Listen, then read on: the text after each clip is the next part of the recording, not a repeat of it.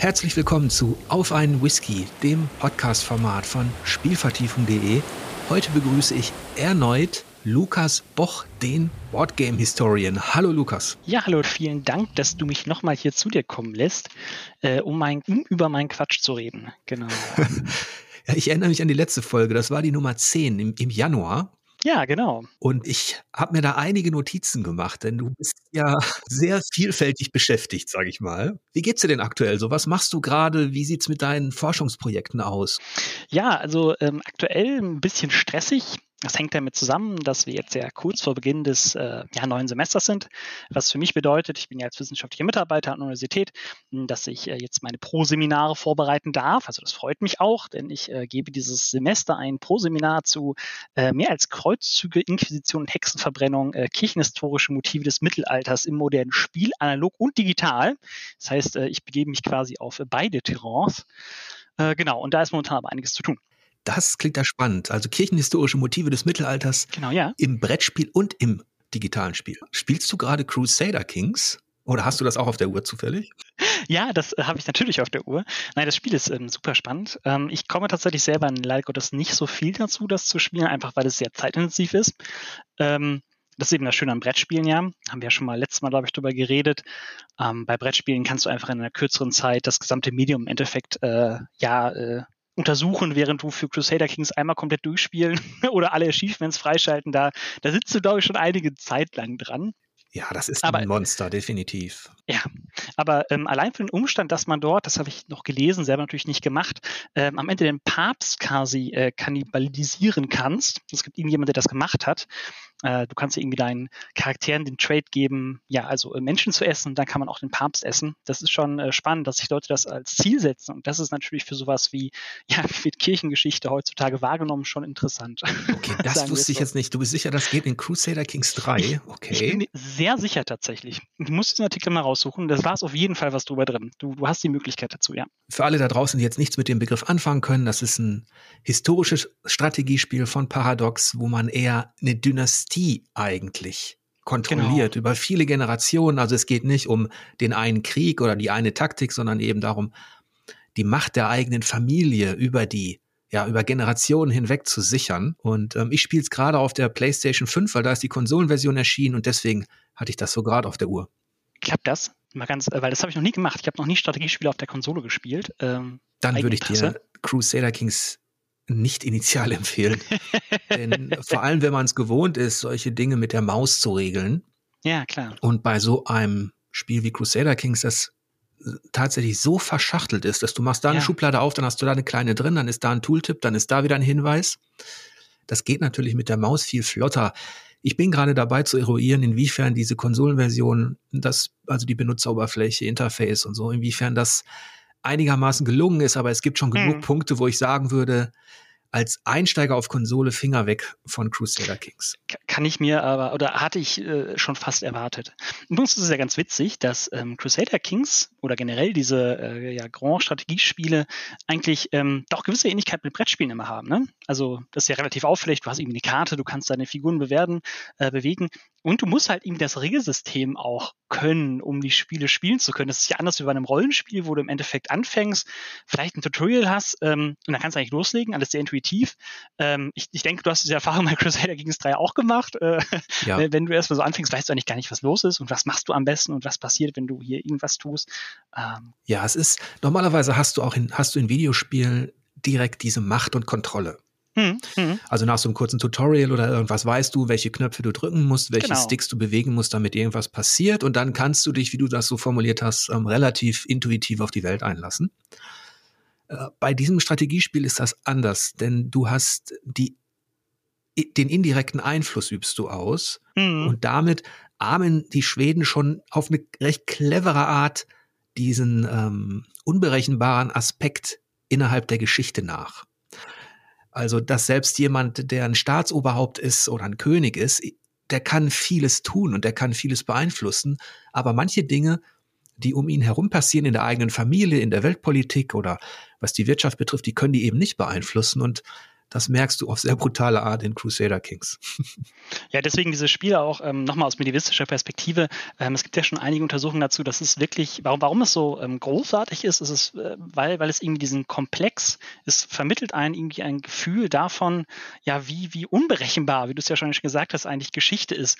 Und ähm, wie schnell man dann merkt, dass ähm, ja Person XY, äh, die dann irgendwie als der Große in die Geschichte eingegangen ist, im Endeffekt auch jeder andere hätte sein können. Ähm, das ist wirklich ganz witzig. Ja. Und du, du kannst ja auch diese kontrafaktische Geschichte ähm, auch in einer ganz besonderen Art und Weise erleben. Das finde ich schon spannend, dass du ja wirklich auch ähm, durch, durch geschickte Politik auch quasi als weibliche Spielfigur äh, große Geschicke leiten kannst. Ähm, es gibt, ähm, das vielleicht noch kurz, ich will gar nicht zu weit ausholen, im AKG WDS, also im Arbeitskreis Geschichtswissenschaft und digitale Spiele, viele Grüße an dieser Stelle dahin. Die machen gerade regelmäßig tatsächlich äh, Streams zu Crusader Kings 3, wie wir mit dir wissen.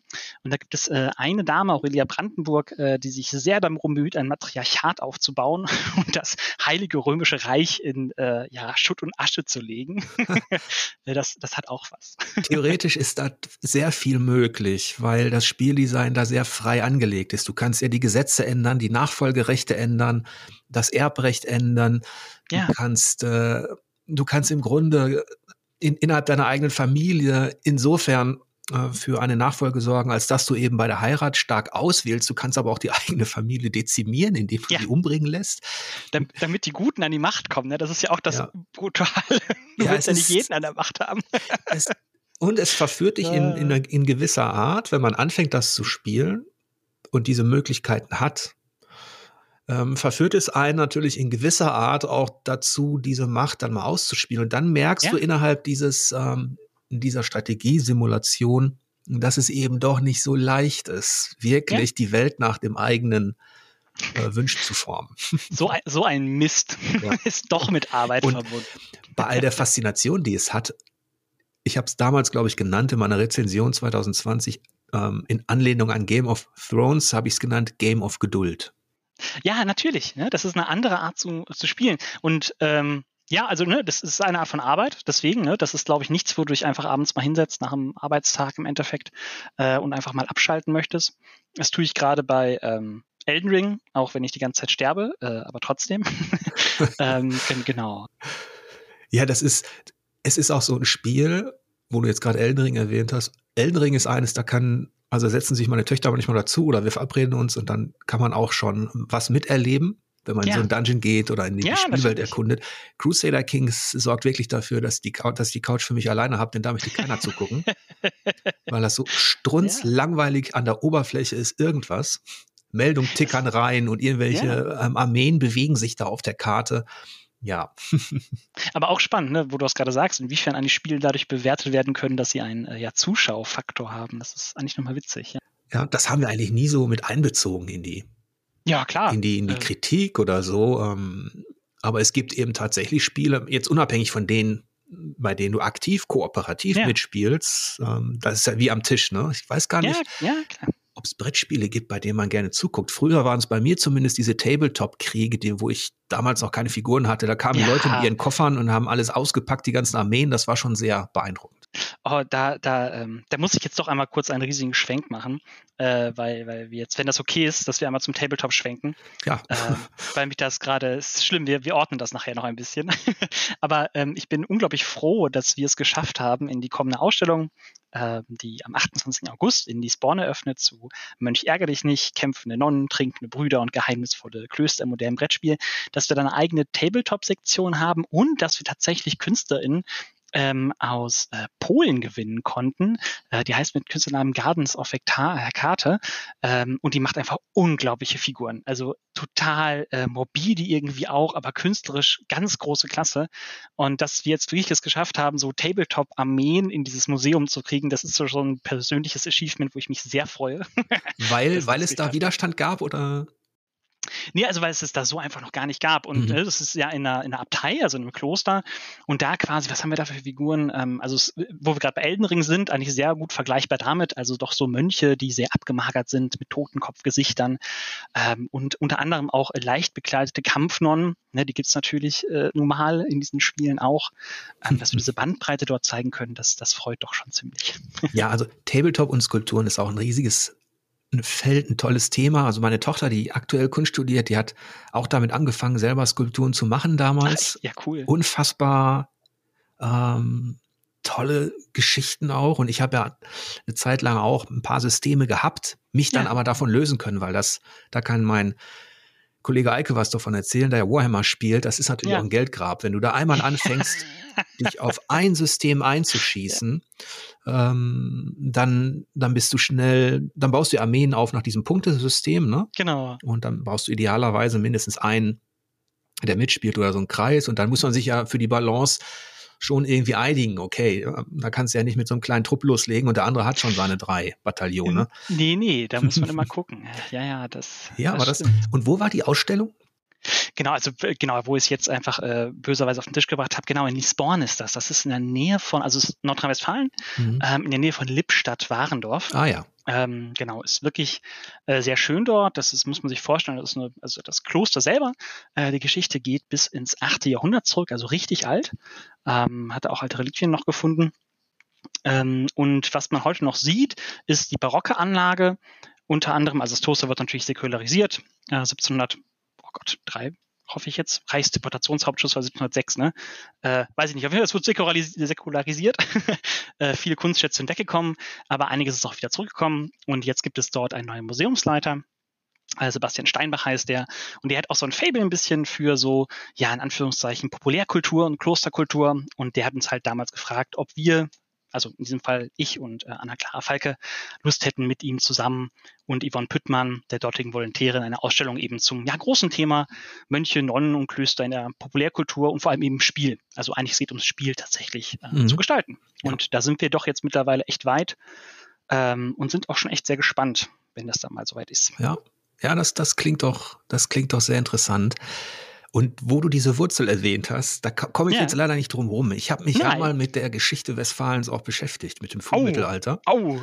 Ähm, und da ging es unter anderem auch um die Sachsen und um die hm. Bekehrung der Sachsen, weil du ja. das 8. Jahrhundert erwähnt hast als Klostergründung. Und das war genauso ein historischer Disput, den es mhm. da gab. Welche Klostergründung, welche Kirchengründung, Bischofssitzgründung sind eigentlich wirklich historisch und belegt und welche war, dienten eigentlich nur da, dazu, sage ich mal, möglichst früh die Besitzansprüche äh, klar zu machen. Das war ein ja. spannendes Thema. Was übrigens auch zu tun hat, ein ganz kleines bisschen mit unserem eigentlichen heutigen Thema, mit den Wikingern.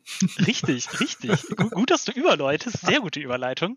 Ähm, nein, aber ne, das ist wirklich nochmal, ähm, um das nochmal zu untermauern, ich finde das auch super spannend. Also gerade diese Frage, wie du, weil im Mittelalter war halt immer das quasi, was alt war, so, das hatte Bestand, das hatte Tradition das hatte Anrechte so und deswegen diese, dieser Versuch, etwas möglichst weit zurückzudatieren und dann möglichst auch noch die Reliquie von Heiligen XY dabei zu haben, äh, das ist schon zeitweise sehr skurril, ja. was angefertigt äh, Da gibt es einige tolle Geschichten, die ich, ja. die ich erzählen kann. Bevor ich damit anfange und bevor ich vielleicht unseren Zuhörern noch erkläre, wie, wie ich von Lisborn zu den Wikingern komme, denn da gibt es tatsächlich einen Bezug, mache ich mir traditionell ein, ein Whisky auf.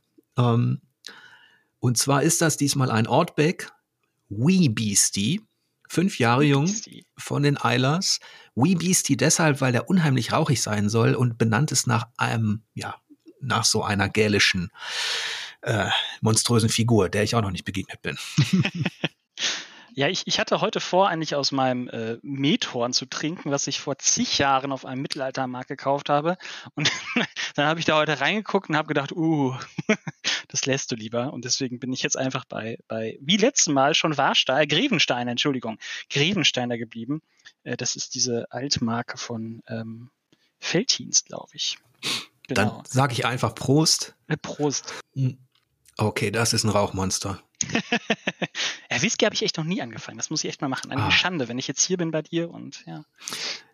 Ich, ich möchte auch niemanden verführen und habe auch schon bemerkt, dass ich da sowieso keine Chancen hätte. Weil die Leute doch sehr, also nicht, nicht alle, aber es ist doch, ähm, Wasser ist schon auch ein Trend. ja, ja, so. Keine ja. Frage.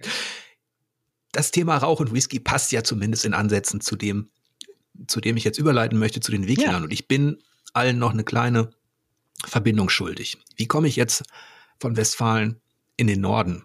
Und zwar, als die Sachsen im 8. Jahrhundert, im Frühmittelalter in Norddeutschland unterwegs waren in verschiedenen Stämmen und noch nicht christlich waren, gerieten sie natürlich auch in den Machtdunstkreis von Karl dem Großen, der sie erobern und christianisieren wollte. Und das war so in diesem achten Jahrhundert, da gab es großen Widerstand, gerade bei den äh, Westfalen und Sachsen. Es gab da drei äh, ähm, Stämme, drei größere, die sich gewehrt haben.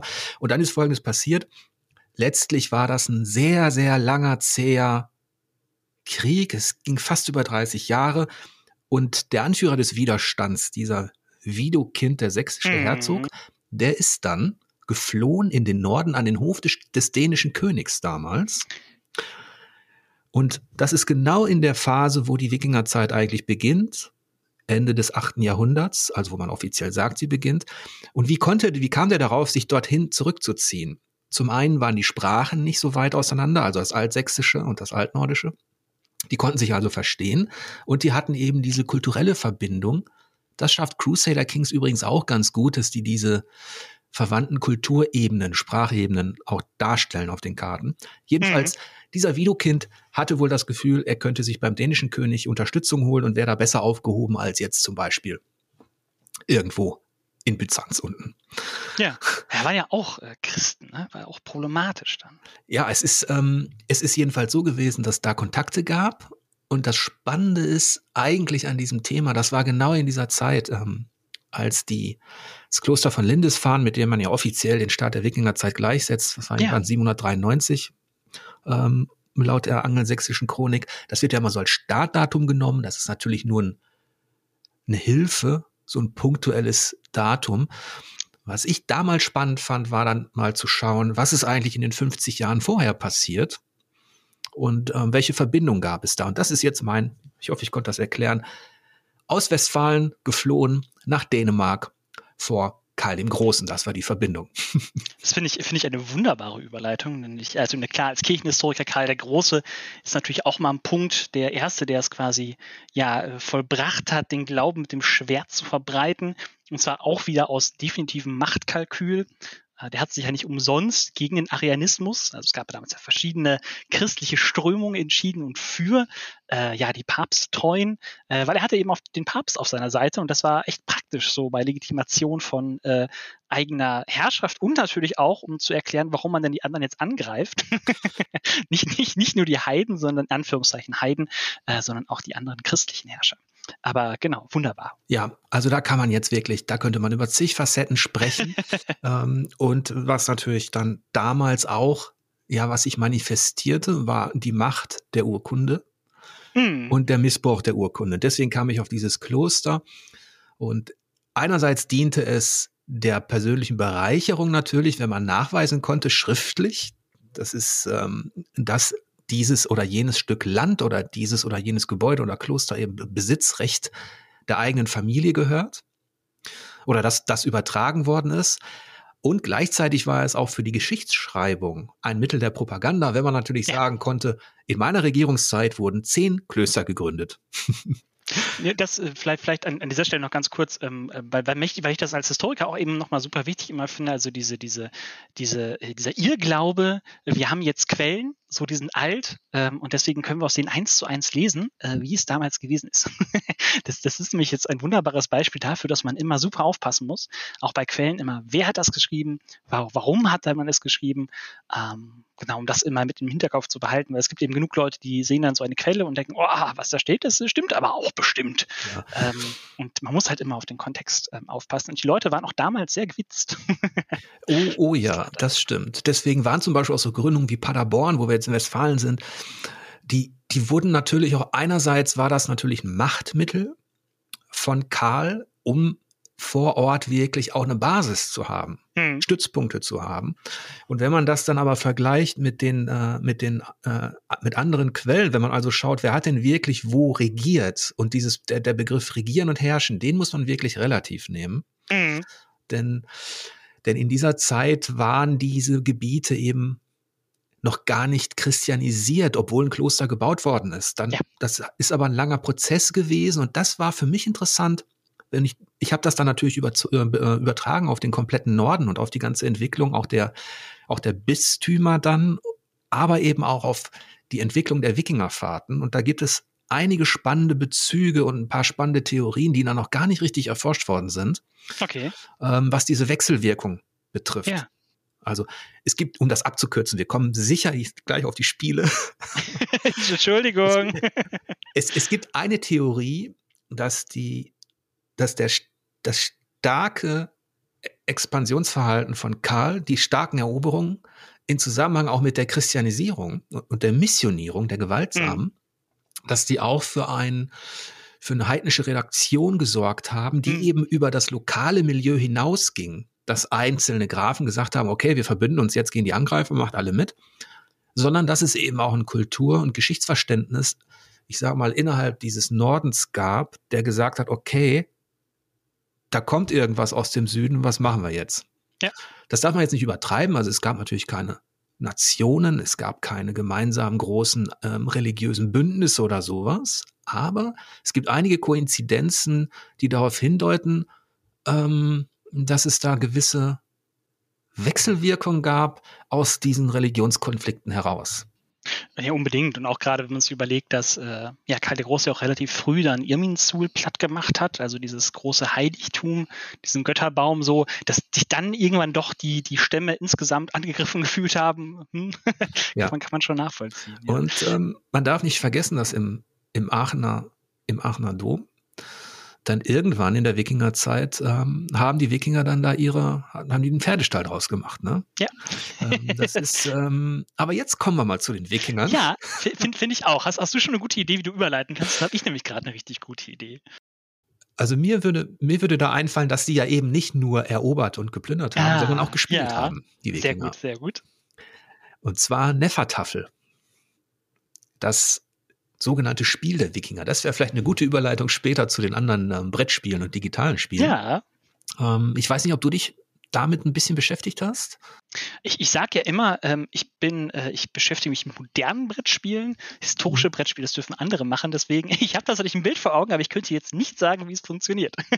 ja, es ist, es ist aber auch spannend, weil, weil äh, Nefertafel, ähm, also das kommt übrigens, der, der erste der erste Teil des Begriffs kommt von Nephi, das ist die mhm. Faust. Mhm. Und die Faust wurde oft als Begriff auch als Synonym genutzt für König. Mhm. Also König. Und Tafel, es wird ja auch Königszabel genannt. Und Zabel ist Mittelhochdeutsch und kommt von Tafel Brettspiel. Also okay. Königsspiel. Und ähm, das haben die Wikinger gespielt und da die sich ja relativ weit in Europa bewegt haben, ja. haben die das auch, ist dieses Spiel gewandert. Und okay. das ist ähnlich gewandert wie ähm, die Spiele der Römer, die vermutlich sogar ein Vorläufer von Nefertafel sind, und zwar dieses Latrunculi. Ja. Das haben die römischen Legionäre ja gespielt und die kamen ja eben auch bis nach Schottland. Bis zum Hadrianswall und ähm, bis weit nach Osteuropa hinein. Und die ähm, römischen Legionäre hatten dieses Brettspiel dabei und haben sicherlich auch ihre ja, Kameraden, denn die Legionen waren ja irgendwann auch multinational besetzt. Mhm.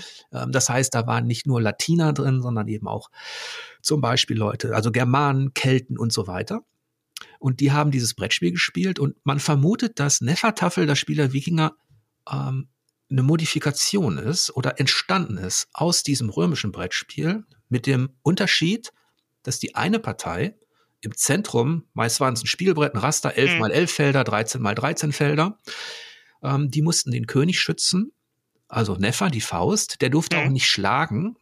Und an den vier Ecken des Brettspiels standen die Gegner, die waren auch in der Überzahl, die hatten die Aufgabe, den König zu töten. Und in der Mitte der Spieler, der musste den König an eine der Ecken bringen. Okay. Du musstest ihn quasi eskortieren lebend. Ach, auch cool. Also vom Spielprinzip her, ja, witzig. Ja, und das, es ist natürlich so, man sagt heute, das ist das Spiel der Wikinger, aber wo wir bei Quellen sind, das Spiel wurde im 18. Jahrhundert rekonstruiert, weil es sich tatsächlich gehalten hat von Wales bis nach Lappland. Krass.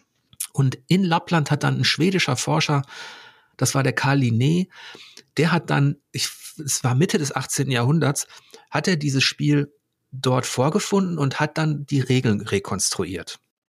Das ist ein super, also sorry, dass ich unterbreche, aber das ist eben super spannend. Also, ähm, also warum ich auch historische Spieleforschung so faszinierend finde.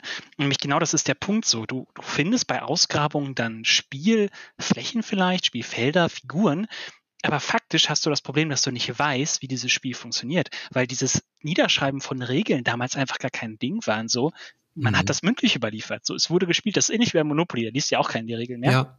Ja? Und das ist schon abgefahren. Ja. Das Interessante ist, und da liegen ja dann, wenn man überlegt, der hat das 1730 aufgezeichnet und die Wikingerzeit, da sind wir dann 800, 900 mhm. Jahre zurück.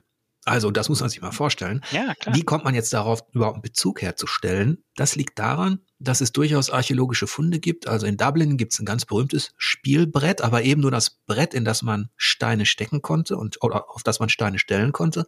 Dann gibt's ähm, Funde in Haitabu. Also das sagt mir sogar was. In der Nähe von Schleswig, von ähm, Spielbrettern und Steinen. Das sind Sets, die man da gefunden hat. Und dann gibt es eben ganz spannend, so, sowohl auf den Bildsteinen, also es gibt in Norwegen und Schweden Steine aus der Wikingerzeit, da haben die halt mit Runenbändern und mit, mhm. also im Piktogrammstil Dinge dargestellt. Und da wurde auch immer ein, also nicht immer, da wurde auch ein Brettspiel dargestellt mit genau Echt? diesen vier Ecken und dem Zentrum. Und ähm, eine der letzten Quellen, die ganz aufschlussreich ist, das sind die Sagas, also ja. die Geschichten, die im 11., 12., 13. Jahrhundert aufgeschrieben worden sind, die beziehen sich eben auch auf die Brettspiele und da gilt es als eine der großen neuen Künste unter den Wikingern, das wenn man eben auch das Brettspiel beherrscht. Ähm, also super spannend und ähm, weil ich jetzt ja gerade eben schon gesagt habe, dass wir uns beim Boardgame Historian eigentlich weniger mit der Geschichte der Spiele beschäftigen, es gibt da tatsächlich jemanden, der das sehr intensiv macht und auch ursprünglich ähm, ja, in Deutschland Professor war, das ist äh, Ulrich Schädler. Und der ist jetzt am Schweizer Spielmuseum und ähm, hat auch ein Forschungsprojekt namens Locus Ludi. Und die haben eine Datenbank, bauen sie dort auf, wo sie genau das tun. Also die sammeln ähm, alte Spiele, im Endeffekt ähm, ja archäologische Überreste von Spielen und versuchen die dann wiederum ja zu, zu Spielsystemen zusammenzuführen.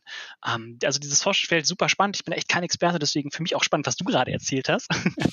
ähm, Genau, aber also das äh, Uri Schädler mal äh, googeln, der hat auch dazu publiziert, ähm, der, der ist echt viel im Film.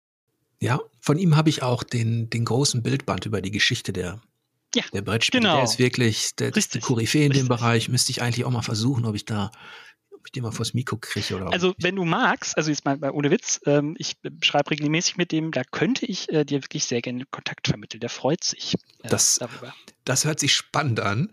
ähm, also sehr gerne, aber wir können ja, ich, ich schaffe es noch. Jetzt habe ich dich, ähm, jetzt habe ich dich nicht auf deinem, also sind wir noch nicht bei deinem Spezialgebiet, aber ich finde es ganz gut. spannend, dass Spiele eben auch so wandern können. Mhm. Und um das mit diesem Nefertafel abzuschließen, warum hat er sich nicht durchgesetzt? Warum haben das Leute in Wales gespielt im 16. Jahrhundert und in Lappland im 18. Jahrhundert, aber eben nicht mehr in, also nicht nachgewiesen eben im Kerngebiet der Wikinger oder in Norddeutschland? Und das liegt vermutlich auch daran, dass äh, ein anderes Spiel weitaus populärer wurde, auch im Rahmen dann der, des Mittelalters. Das war natürlich Schach. Ich wollte gerade sagen. Schach hat alles andere verdrängt. Schach war damals ungefähr so wie Elden Ring heute. das das finde ich schön. Das, das würde ich gerne zitieren äh, in meiner Einleitung. Jörg Lübel sagt. das ist schön. Nein, was diesen, ich sag mal, was diesen Verdrängungseffekt vielleicht angeht. Ja. es ist ja so, man hat das Gefühl, ähm, das ist so populär gerade, dieses Action-Rollenspiel von From Software, das über die letzten Wochen nichts anderes mehr eben im Thema war. Und Schach hat eine ähnliche Erfolgsgeschichte hinter sich. Ähm, also deswegen. Und es war natürlich auch ein wanderndes Spiel. Deswegen mhm. kam ich darauf. Ja, aber wenn wir mal vorspulen in die Gegenwart der aktuellen Brettspiele, mit denen du ja. dich auch beschäftigst. Ähm, ich habe mal geguckt. Ich habe, ich glaube, über 300 Brettspiele in meinen Regalen. Wie viele davon beschäftigen sich eigentlich mit den Wikingern im weitesten Sinne? Und jetzt könnte man ja denken, mein Gott, der hat Skandinavistik studiert, der erzählt so viel. da muss doch was sein. so, und gefunden habe ich sage und schreibe ganz genau drei Spiele. Krass, okay. Und zwar zum einen Ein Fest für Odin von Uwe Rosenberg. Ja. Hast du schon gespielt? Ja, das habe ich damals auch vorgestellt. Ja. Deshalb von ja. 2016. Ach krass, ja, super. Dann Blood Rage von Eric Lang. Ah, großartig, ja. 2015. Und dann noch eins von 2015, also diese drei Spiele aus diesen zwei Jahren, das war mhm. das heißt Nord, das Spiel der Jale, das ist aber auch wirklich nicht so besonders cool, ehrlich gesagt. Okay. Das aber das sind die drei einzigen Spiele. Ja, witzig. Ähm, also mit, mit Blood Rage hast du, glaube ich, würde ich fast behaupten, dass ähm, eigentlich populärste Spiel so mit, mit, mit Wikinger-Setting, ähm, einfach weil es auch unglaublich gut ist. So, würde ich, würde ich mal behaupten. Mhm. Ähm, also ich, ich meine, ich kann mal ganz kurz erzählen, worum es geht, ähm, wenn, wenn du magst. Oh ja, ich habe es ja auch besprochen, aber mach gerne. Genau, ich kann es ja noch mal kurz in meinen Worten versuchen, warum das Spiel so toll ist. Also es ist wirklich irgendwie der Stereotyp des äh, Testosteron geladenen Wikingers, der, äh, ja, es ist Ragnarök, Ende der Welt und unser Ziel ist jetzt möglichst viel Ruhm noch anzuhäufen, um dann, ja, glorreich in Valhalla einzuziehen. Und das Tolle an dem Spiel ist, dass es irgendwie so eine, so eine Schnittstelle ist zwischen dem, was man als Eurogame bezeichnet, also einer, ähm, einem Spiel, das sehr viele, sehr eng verzahnte Regeln hat, hm, sowas wie Worker Placement zum Beispiel oder auch dem Drafting-Mechanismus. Und auf der anderen Seite aber auch ja das, was man als American Trash bezeichnet. Heute sagt man auch viel American Style. Also ähm, viele Figuren im Endeffekt, ähm, viele ästhetische, visuelle Ebenen, dass man das eigentlich sehr schön in diesem Spiel vereint hat. Ähm, und deswegen diese, diese starke Abgrenzung damit irgendwie auch aufgehoben hat. Und es gibt einfach super viele Kleinigkeiten, die ja, das Setting in diesem Spiel so atmosphärisch authentisch macht, zum Beispiel allein, dass die Aktionspunkte, die du während deines Zugs hast, Wutpunkte sind, finde ich großartig. dass irgendwann hast du keine Wut mehr, dann kannst du halt nichts mehr machen.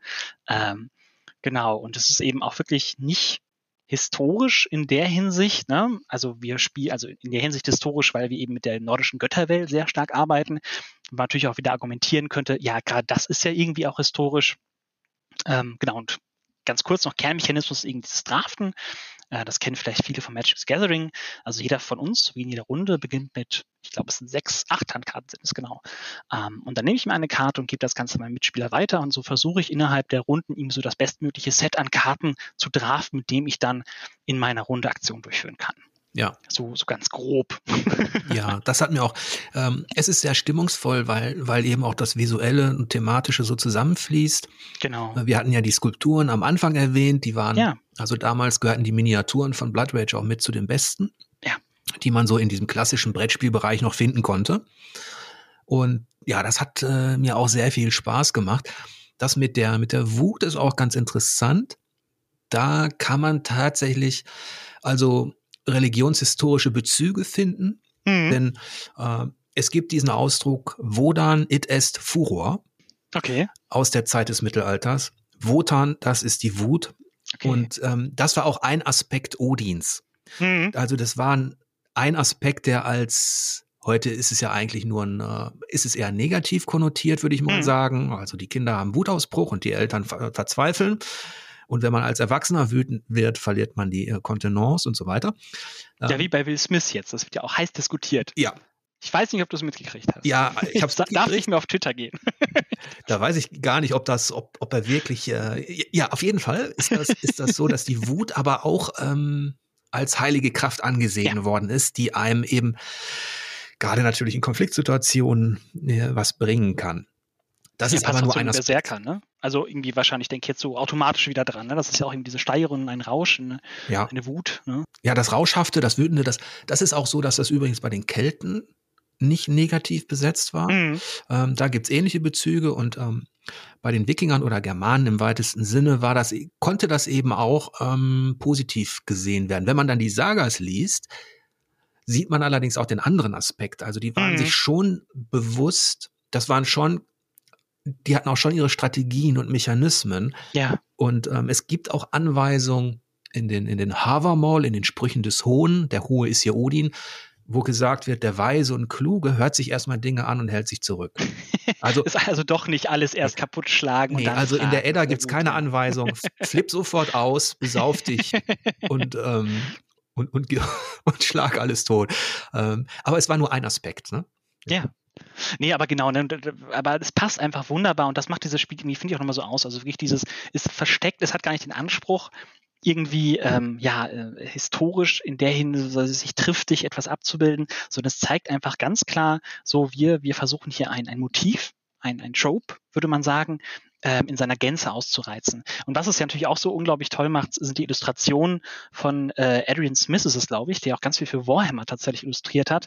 Äh, ich bin ein großer Fan und dieses, dieses düstere, realistische, äh, das, das spricht mich eben auch total ja, an. Es ist, es ja. ist letztlich Viking Fantasy natürlich. Genau. Und äh, da ist ein Fest für Odin ist natürlich ein ganz anderer Ansatz. Mhm. Da hast du in typischer, sag ich mal, ähm, Uwe Rosenberg-Manier hast du da, ja. es, es ist ein Arbeitersetzspiel, was eben ergänzt wird auch durch dieses Sammeln von, von Schmuckstücken und von, ähm, durch dieses Puzzle-Element, was drin ist.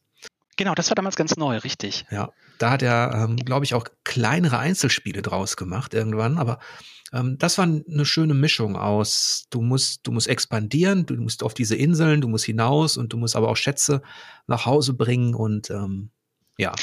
Vielleicht, vielleicht dazu, weil das gut passt. Ähm, letzte Woche hatte ich tatsächlich ein Interview mit Uwe Rosenberg. Äh, und zwar, der ist nach die Spawn gekommen, der wohnt da nämlich ganz in der Nähe, in Gütersloh. Ähm, und da haben wir über Ora et Labora gesprochen weil er ja auch ein Spiel gemacht hat, was eben das Kloster-Setting bedient. Und da sind wir natürlich auch auf ein Fest für Odin zu sprechen gekommen.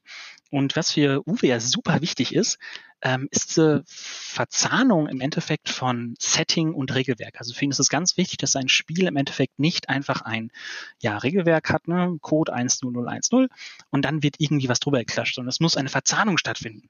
Mhm. Und ähm, ein Beispiel, was er bei ein Fest für Odin gebracht hat, war die Jagd. Ähm, weil du erinnerst dich, beim, beim Jagen würfelst du ja. Und das ist eigentlich etwas total Untypisches für ähm, ja, diese Aufbauwirtschaftsspiele, weil es ja im Endeffekt ein, ja, eine Variable mit reinbringt, äh, die unter Umständen gerade für so Leute, die irgendwie alles durchplanen, sehr deprimierend sein kann. Ähm, und er hat es aber so geregelt, dass im Endeffekt du, selbst wenn du es nicht schaffst, einen Ausgleich kriegst, mhm. ähm, der es dann eben nicht ganz so schrecklich macht. Aber er wollte eben unbedingt dieses Gefühl ähm, des, ja, der, der, der, der, der, keine Ahnung, wieder eine Anspannung haben, wenn du auf die Jagd gehst. Und das war ihm wichtig. Und das, das finde ich immer schön, wenn er das erzählt, ähm, dass er sowas einfach in seine Spiele einweben möchte. Ja. Ora et Labora habe ich auch, das hat mir nicht ganz so gut gefallen. Also, mhm. wenn ich jetzt vergleiche, alles, was Uwe Rosenberg so hinterlassen hat, und das ist ja meine Güte, hat der gute Spiele gemacht. Es ist, ja. Ähm, aber Ora et Labora ist da nicht so ganz in meiner, in meiner Top-Liste. Aber ein Fest für Odin ist ja auch so ein Spiel, das, das holst du raus, da musst du es dir wirklich gemütlich machen. Ja, total. Damit, damit du da, was du da alles aufbauen kannst auf ja. dem Tisch. Das ist muss. ja der Wahnsinn. Ja. auch muss. Ja. Ähm, Nein, ja. Und es, es gab halt, ich habe mal geguckt, es gibt zwar auch einige eher historische Brettspiele, aber hm. selbst da habe ich nicht viel gefunden. Vielleicht, ich weiß nicht, ob du noch was hast. Ich habe ja, gefunden. Ich, also, ja. Raiders of the North Sea von Sean ja. Phillips 2015. Habe ich selber nicht in meinem Regal. Dann Vikings ähm, 878 ja. Invasion von England. Das, äh, genau, und, und noch eins. Dann habe ich gefunden Vikings von Michael Kiesling 2007 und Champions of Midgard 2015. Mehr habe ich nicht gefunden. Also, ähm, die beiden, die du als erstes angesprochen hast, äh, angesprochen hast, äh, jetzt habe ich schon das erste wieder vergessen. Raiders of the North. Sorry, genau, Raiders von Champions, ja.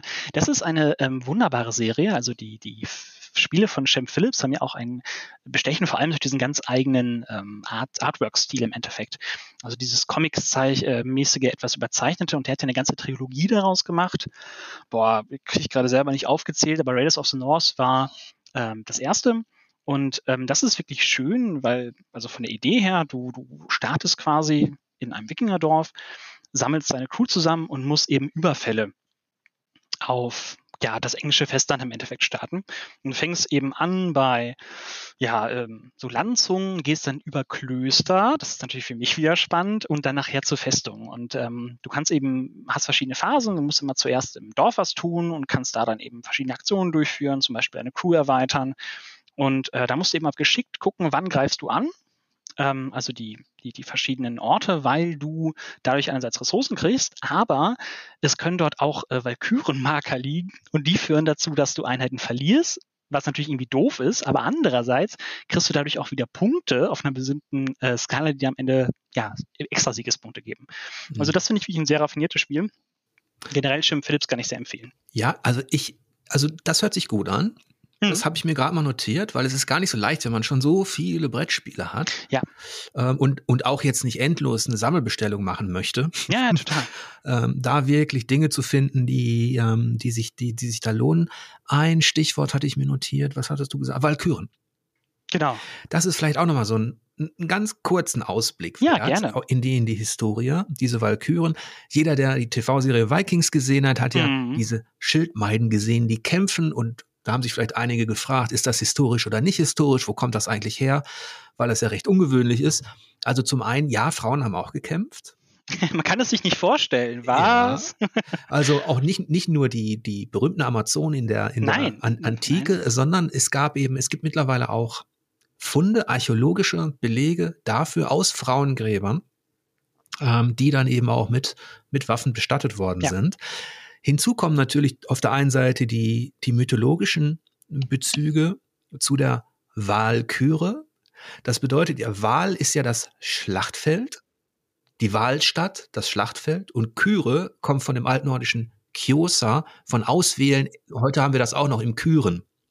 Mhm. Also das ist die Frau, die dann diejenigen auf dem Schlachtfeld, aus, Schlachtfeld auswählt, die dann nach Valhalla kommen. Das ist übrigens auch wieder eine sehr männliche Fantasie, muss ich mal dazu sagen. aber, aber, aber ansonsten, ja. Ja, die haben, es ist übrigens so, dass selbst Tolkien, der große, große Mythenschöpfer, der hat in der Gestalt von Eowyn, hat er ja die Schildmaid etabliert, die kämpfende Frau.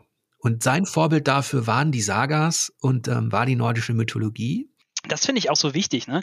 Also, ähm, weil es ist einfach auch so, dass das in, in den Geschichten eben vorkommt. Also es ist jetzt nicht nur etwas, was man ja, du könntest ja sagen, nur weil du ein Grab findest, wo Waffen neben einer Frau liegen, kann das ja auch was anderes sein, zum Beispiel, dass es irgendwelche Statussymbole hat.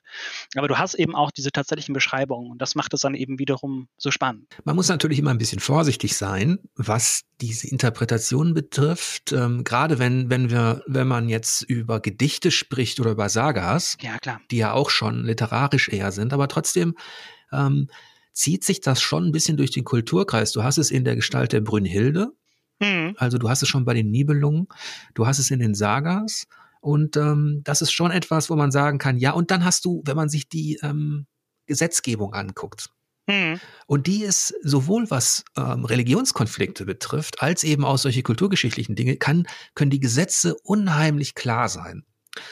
Also, wenn irgendwo Hexerei verboten wird oder wenn gesagt wird, ihr dürft Pferdeköpfe nicht aufstellen in Richtung des ja, Feindes. kannst du dir vorstellen, dass da wo das mal passiert Dann ist. kann man sich vorstellen, dass diese Pferdeköpfe tatsächlich aufgestellt worden sind und man das nicht mehr wollte. Oh. und bei den ähm, bei den äh, Schildmeiden, Walküren oder bei Frauen, die gekämpft haben, gab es auch vielleicht einen ganz praktischen Grund, denn so konnte man auch einer Heirat entgehen.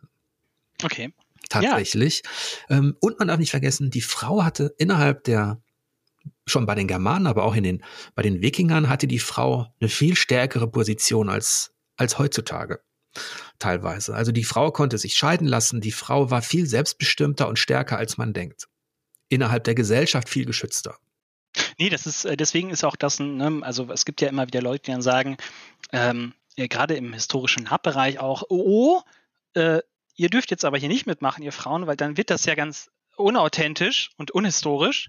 Also erstens ist es sowieso lächerlich, weil äh, es ist halt äh, ist die Frage, was ist historisch und was nicht. Aber da in dem konkreten Fall kann man auch einfach sagen, ja, das, das gab es einfach auch. Ja, und wenn man bedenkt, dass eine Frau ja auch Papst werden konnte. ne? Genau, richtig. ähm, ja, wo waren wir? Bei, genau, Valkyren, aber Valkyren auch super spannend, sich in dem Brettspiel nochmal anzugucken, ne, wo die auftauchen. Also das ist wirklich ein, ein, ein ne, da wären wir beim Trope, also quasi ein sich immer wiederkehrender äh, Marker, Authentizitätsmarker oder Anker kann man dazu auch sagen, der eben dem oder der Spielenden sagt, hey, hier, das hat was mit äh, Wikingern zu tun. Ja, und es ist, es hat natürlich auch den kleinen, ich sag mal so, die Kultur Kulturbeschäftigung mit den Wikingern, mit den Germanen im weitesten Sinne, die erfuhr ja im 19. Jahrhundert letztlich dann ihren großen Boom durch Richard Wagner und Co. Das ist ja. Und der hat leider auch mit dazu beigetragen, dass eben dieses Bild vom Hörnerhelm etabliert wurde, weil seine Schauspieler auf der Bühne, die hatten die dann, dann teilweise auf. Und ähm, auch sein Bild der Walküre ist natürlich dann eher eines, ähm, ja, was sich ein bisschen, schon ein bisschen eingebrannt hat und was dann auch übernommen worden ist. Ne? Also eindeutig, gerade die Valkyrie, also da, wie sie damals in den Opern aufgetreten sind, also diese, diese mit dem wallenden blonden Haar und diesen äh, äh Flügelhelmen, äh, das findest du wirklich eins zu eins wieder, ja. Ja. Apropos Hörnerhelme, das ist übrigens wirklich spannend, weil das findest du kaum in den Spielen. Also das ist wirklich so ein Topos, ne, das war immer die, äh, das, das weiß irgendwie mittlerweile jeder, Anführungszeichen. Wenn du mhm. gefühlt äh, Wikinger mit Hörnerhelm siehst, dann denkst du, oh, der hat sich aber gar nicht informiert.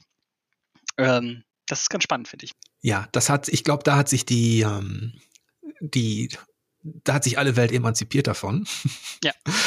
Und äh, interessant ist ja auch, dass es aus der Wikingerzeit selbst, wenn ich das jetzt sage, meine ich so grob von 800 bis 1100, ganz grob, da gibt es nur einen einzigen Helmfund tatsächlich. Und zwar also einigermaßen ähm, gut erhaltenen. Das ist der Helm von Gjermundby aus Norwegen. Und okay. der steht in der Tradition der Brillen- und Kammhelme der Wendelzeit. Das waren genau die 200 Jahre vorher. Se zwischen 600 und 800 gibt's über 30 Helmfunde.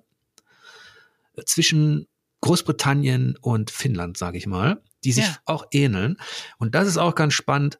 In dieser Wendelzeit, die der Wikingerzeit vorausgeht, ähm, etabliert sich diese, ich sage jetzt mal ganz pauschal, diese nordische Kultur mit einem hm. gemeinsamen Sagenkreis, den Leute verstanden haben von Schweden ähm, bis nach Mittelengland, die entwickelt sich da in dieser Zeit. Und die Helme, die da ähm, gefunden worden sind, die hatten eben alle keine Hörner. Hörnerhelme gab es sehr wohl, allerdings kommen die aus der Bronzezeit und auch die Kelten hatten die zu rituellen Zwecken. Ja, ist ja auch nervig, ne? Also man muss sich das doch mal vorstellen. Also mit riesigen Hörnern, das ist erstens schwer wie Sau und du bleibst ja auch hängen. Also deswegen ja. das kann ich mir schon vorstellen. Man bleibt hängen. Es ist natürlich auch ein leichteres Ziel. Wenn ja. du da getroffen wirst, ist der Helm weg. Und gleichzeitig ist es schon so, dass die, das haben ja übrigens die Römer etabliert unter Augustus, dass die Legionäre, die Kavallerie, die Offiziere, dass die auf einmal auch ähm, nicht nur zu Zeremoniezwecken eine Maske getragen haben, Helm mit einem großen ähm, Rosshaarbusch. Die sahen aber auch creepy aus. Ja. Also diese, diese römischen Kampfmasken, diese, die finde ich auch übel. Ja. Die gibt es übrigens tatsächlich auch in Elden Ring. Genau ja. diese Kampfmasken. Und wenn man sich jetzt überlegt, dass die Römer bis ins fünfte Jahrhundert ja eben auch Kontakt hatten, eben mit den Germanen, äh, mit den Stämmen, die haben natürlich auch einiges stilistisch übernommen. Und ähm, es gibt Verbindungen halt zwischen diesen Kavalleriehelmen und den Kammhelmen, die ich vorhin erwähnt hatte. Also das nur so ein kleiner Exkurs, dass sich meist immer alles gegenseitig beeinflusst. Ja, nee, das ist, glaube ich, auch ganz wichtig. Also deswegen auch dieses, dieses, ähm, also bei der Gerede von Kultur, der einen Warenkultur, die nicht zu verflüssigen ist, ist immer schwierig. Wenn man ein bisschen näher reinschaut, sieht man, das beeinflusst sich einfach immer gegenseitig. Mm, aber äh, vielleicht, wo wir gerade eben waren, bevor ich es vergesse, äh, das zweite Spiel, das du genannt hattest, war äh, Vikings äh, 878 äh, mhm. Anno Domini. Ne? Ähm, und das kann ich wirklich empfehlen. Ähm, das ist nämlich ein Spiel, was wirklich, also wirklich historisch sehr gut recherchiert ist. Das ist auch von Academy Games äh, rausgebracht worden ursprünglich und dann bei, boah, ich glaube, Giant Rock genau, die zur Spieleoffensive gehören, verlegt worden. Und das ist so ein, so ein leichtes Wargame im Endeffekt. Mhm. Also du hast dann wirklich, ähm, das ist spannend, zwei Teams. Also auf der einen Seite spielen die Engländer gegen die äh, Nordmänner. Ähm, und es ist auch mh, mm, wieder ähnlich, du, du hast Karten, ziehst Karten das beginnt eine Runde, mit denen kannst du Aktionen durchführen. Und ähm, die Wikinger sind in einer ganz anderen Position als die Engländer. Die Wikinger starten mit so riesengroßen Herren, äh, zu Beginn jeder Runde ziehst du ein Heer. Es gibt zum Beispiel äh, Halfdans großes heidnisches Heer. Das ist mein Lieblingsheer. und äh, kannst dann eben auf einer großen Karte wirklich, die auch historisch sehr akkurat so äh, angelegt ist, musst du eben verschiedene Länder besetzen und bist eben eigentlich in der Überzahl immer. Und die Engländer mussten eben versuchen, ihre Truppen zu bündeln und können eben auch noch Hilfe von der Landbevölkerung anwerben. Und das ist wirklich ein, also wirklich ein tolles Spiel, weil du auch äh, ja ähm, einfach wirklich historische Daten mit drin hast, gut eingesetzt hast und ähm, das Spiel kann auch vorher enden, wenn der Vertrag von, oh Gott, ich hoffe, ich spreche ihn richtig aus, äh, genau von Wetmore, ähm, wenn der abgeschlossen wird. Mhm. Ähm, also das, wenn du dich, also wenn man sich für das historische, in Anführungszeichen, oder ein gut recherchiertes, sagen wir es so, historisches Spiel interessiert, ähm, Geschichtsspiel interessiert, so historisch ist es nicht, ähm, dann, dann würde ich dir das ans Herz legen, weil das wirklich auch Spaß macht. Das hat mich selber auch äh, überrascht. Hätte ich so ja, nicht gedacht. schön. Das ist doch, siehst du, da habe ich jetzt die zweite Notiz gemacht. Ne? Nach Raiders of the North. Würdest du sagen, Raiders of the North ähm, ist noch empfehlenswerter als Vikings 878? Also ich würde sagen, wenn es, mh, mm, also ich persönlich würde, glaube ich, äh, eher Raiders of the North nehmen, mhm. weil ich es einfach witziger und leichter runterzuspielen finde. Ich finde es ganz, äh, ganz schön, wenn du wirklich jetzt äh, Bock auf ein Spiel hast, was ja eben Geschichte wirklich thematisiert äh, Vergangenheit thematisiert, dann würde ich dir wirklich eher mhm. das äh, Vikings 878 AD empfehlen. Und das ist eben wirklich deswegen zu empfehlen, weil du eben bei Wikingern eigentlich immer Stereotypisierung hast. So, das hängt einfach mit diesem mhm. ja, ganzen Thema zusammen. Und das ist da eben wirklich anders, finde ich. Ja, schön. Falls wir da Leute neugierig gemacht haben, wir haben ja jetzt angedeutet, dass es sowohl Unterhaltung gibt, die einfach ein, ein Setting nimmt, also Viking Fantasy wie bei, mhm. bei Blood Rage, da ist einfach ähm, die Kulisse cool, die Spielmechanik cool, aber es hat jetzt nicht so viel mit den historischen Wikingern zu tun. Da hast du jetzt zwei Beispiele genannt. Wir sind ja ein bisschen in die Geschichte gereist. Falls der ein oder andere Interesse hat an Sagas, also an den Quellen der Wikinger, da gehe ich jetzt gar nicht drauf ein auf die. Das wäre ein Fass ohne Boden. Aber da gibt es ein Buch, das ich empfehlen kann tatsächlich, das auch mit dafür gesorgt hat, ähm, dass die Wikinger populärer wurden. Das ist zwar ein Ticken älter, das heißt, die Abenteuer des Röde Orm von Franz Bengtsson. Das ist ein Schwede, der hat das 1900, ich glaube, es war 41, 42 veröffentlicht in Schweden. Okay. Ähm, und das wurde auf Deutsch übersetzt in den 50ern. Und was ist das Besondere an diesem Buch? Zum einen, es ist ganz weit weg von Fantasy und Co. Hm. Zum anderen. Was witzig ist, weil es ja mit Sagas spielt. Ja. zum anderen, es nutzt stilistisch, also was Sprache betrifft und Motive betrifft, eben genau den Stil der Sagas, der Isländer-Sagas. Okay. Und Bengtsson schafft das, das natürlich etwas moderner zu erzählen. Und das Besondere an dem Stil der Sagas war, es gab eigentlich gar keine Innensicht der Charaktere, also was man heute so gerne macht, das Psycholo okay. Psychologisieren, Emotionen. Was denkt der, also der Ich-Erzähler in den Sagas ähm, ist, also gibt es fast gar keine emotionalen Beschreibungen. Okay. Es geschieht also im Endeffekt. Einfach. Es geschehen Dinge. Es wird mhm. von außen berichtet. Und auch wenn der, der Erzähler versucht ranzugehen an den Charakter, dann gibt es schon auch Momente der wo eben das, was Sie angesprochen hatten, die Wut, ne? Die Rache. Mhm. Aber in den Sagas ist auch ein Motiv, ein wiederkehrendes, die sogenannte kalte Rache. Okay. Da geschieht dir etwas ganz Schlimmes innerhalb deiner Familie, da wird jemand umgebracht oder irgendetwas. Und ähm, in den Sagas ist das so ein Motiv, das das geht scheinbar spurlos an dem, an dem Protagonisten vorbei. Dabei beginnt ab dem Moment quasi seine Strategie zur Rache. Okay. Nur eben nicht ähm, in einem Wutausbruch. Okay, das heißt, dieses lang gehegte so ein Groll mehr im Endeffekt. Ja, diese kalte Rache ist, ähm, ja. ist ein schöner Begriff, finde ich. Ja. Ähm, aber Bengtson schafft es eben, das ist eine Abenteuererzählung, also keine Bange, das ist kein juristisches ähm, äh, Konglomerat von irgendwas, sondern das ist eine Abenteuergeschichte, da geht es um Röde Orm, einen berühmten Wikingerhäuptling und ähm, der Bengtson hat es geschafft, das, was die Sagas vermitteln, die ja noch am nächsten dran waren, an der Zeit eben in einen mhm. modernen Roman zu packen. Das ist vielleicht für all die, die die Vikings gucken, die TV-Serie, die hat ja auch viel beeinflusst. Ähm, ist das, ist das, äh, würde ich sagen, ist das die historischere Herangehensweise. Übrigens da ganz kurz nur zu, weil das, äh, weil mich interessiert ja in meiner Forschung auch immer, woher kommen eigentlich jetzt ganz speziell bestimmte Bilder oder Motive, die wir in den Spielen finden. Und weil wir gerade von Raiders of the North gesprochen haben, wenn man sich die Illustration von ähm, dem Künstler da äh, anschaut, so, äh, du siehst halt eins zu eins Szenen aus Vikings übernommen, halt als zum Beispiel dieser Schildwall. Äh, das, das ist halt wirklich eins zu eins übernommen. Das hat sogar Stem Phillips im Interview, als ich mit dem mal gesprochen habe, auch genauso gesagt. Äh, das ist auch aus diesem Grund nochmal spannend zu schauen, so wo wird hier eigentlich was rezipiert. Und Vikings, die Serie, hat tatsächlich auch damit dazu geführt, dass in einem bestimmten Zeitraum, ne, wo du es auch gesagt hast, 2015 relativ viele Spiele rausgekommen sind, die dieses Setting bedienen.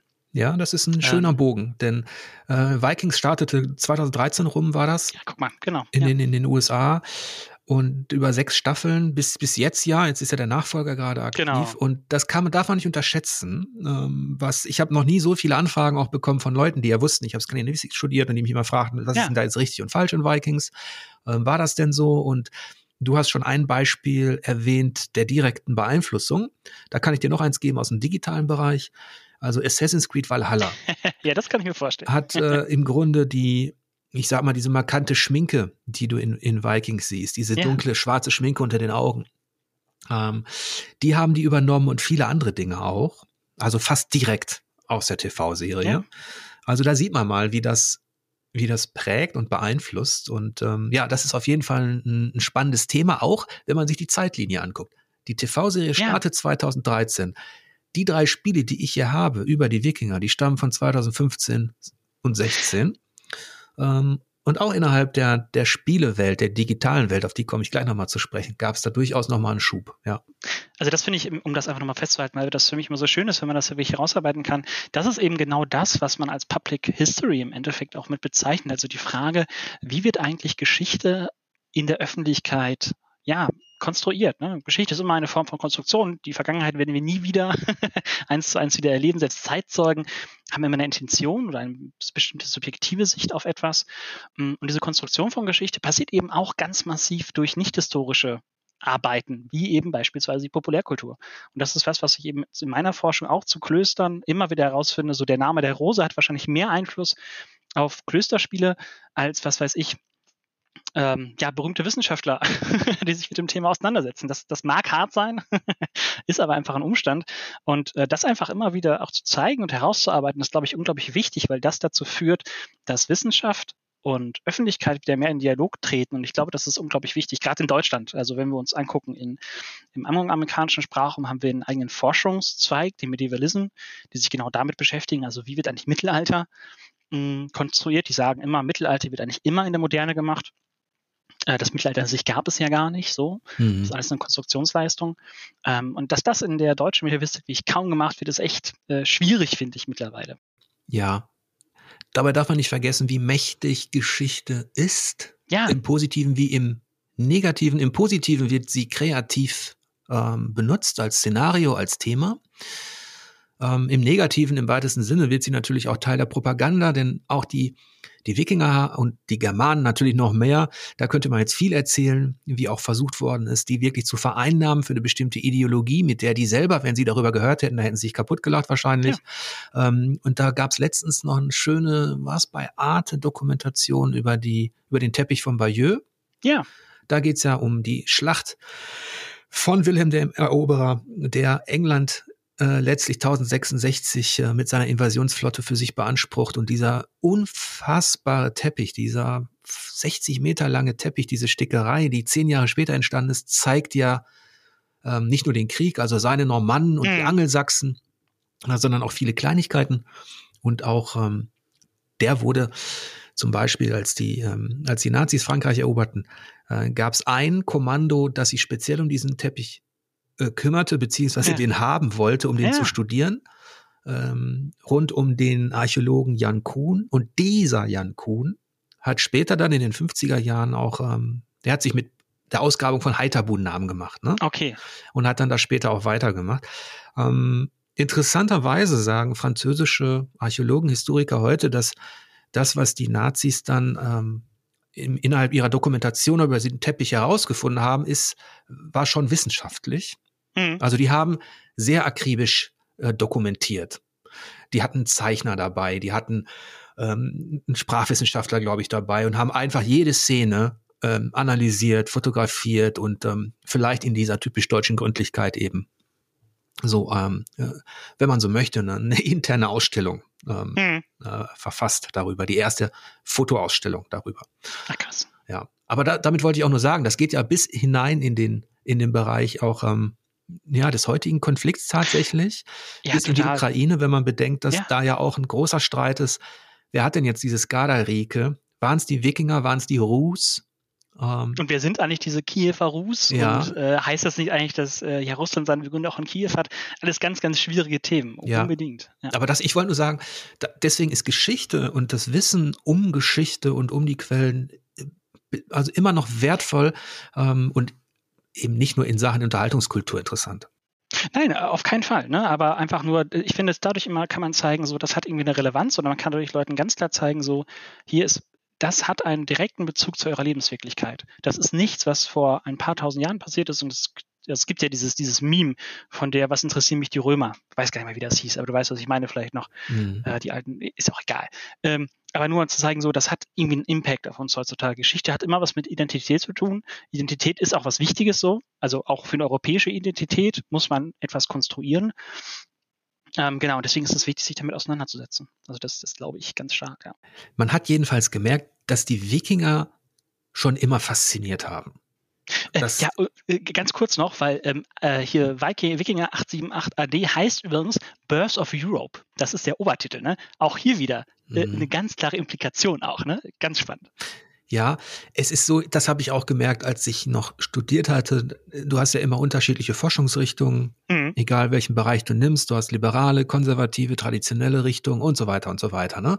Also auch Historiker, gerade Historiker, die sogenannten Totengräber der Geschichte, deuten ja Dinge. Die haben zwar, alle haben Ständig. dieselben Quellen, aber du hast drei verschiedene Aussagen. Ja, Interpretationen. Ne? Ja. Und ähm, deswegen ist das, ähm, baut sich jeder so seine eigene Vergangenheit. Und in der Archäologie ist es das Spannende, da werden manchmal Dinge, die man zu glauben meint, mit einem Fund ähm, ja, über den Haufen gerollt. Also am schlimmsten. Am, ja, also auf, aber am schlimmsten finde ich ja die Uhrenfrühhistoriker, in Anführungszeichen am schlimmsten, die dann durch Färbung in, in, äh, in der Erde ganze Dörfer rekonstruieren. Also was heißt am schlimmsten? Du weißt, wie ich das meine.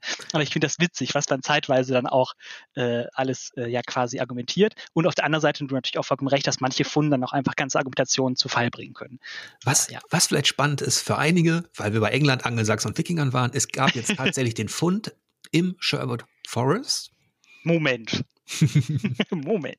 Also Robin Hood wurde nicht gefunden, aber äh, da gibt es übrigens auch ein Brettspiel, was ich noch, ja. was ich demnächst mal irgendwann vorstellen wollte. Aber um den Bogen wieder zu kriegen zu den Wikingern.